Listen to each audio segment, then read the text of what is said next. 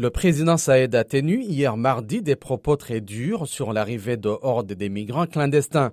Selon lui, leur présence en Tunisie est source de violence, de crimes et d'actes inacceptables et insisté sur la nécessité de mettre rapidement fin à cette immigration.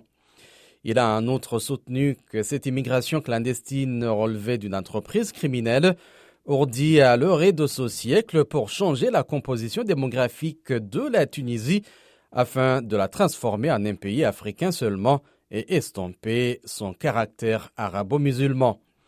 Ce discours raciste et haineux marque un jour triste, a réagi le porte-parole du Forum tunisien pour les droits économiques et sociaux. Le fait que le président d'un pays signataire de conventions internationales sur l'immigration tienne un tel discours est extrêmement grave, a-t-il souligné. Selon des chiffres officiels, la Tunisie compte plus de 21 000 Africains subsahariens, en majorité en situation irrégulière. La plupart de ces migrants arrivent en Tunisie pour tenter ensuite d'émigrer clandestinement vers l'Europe par la mer.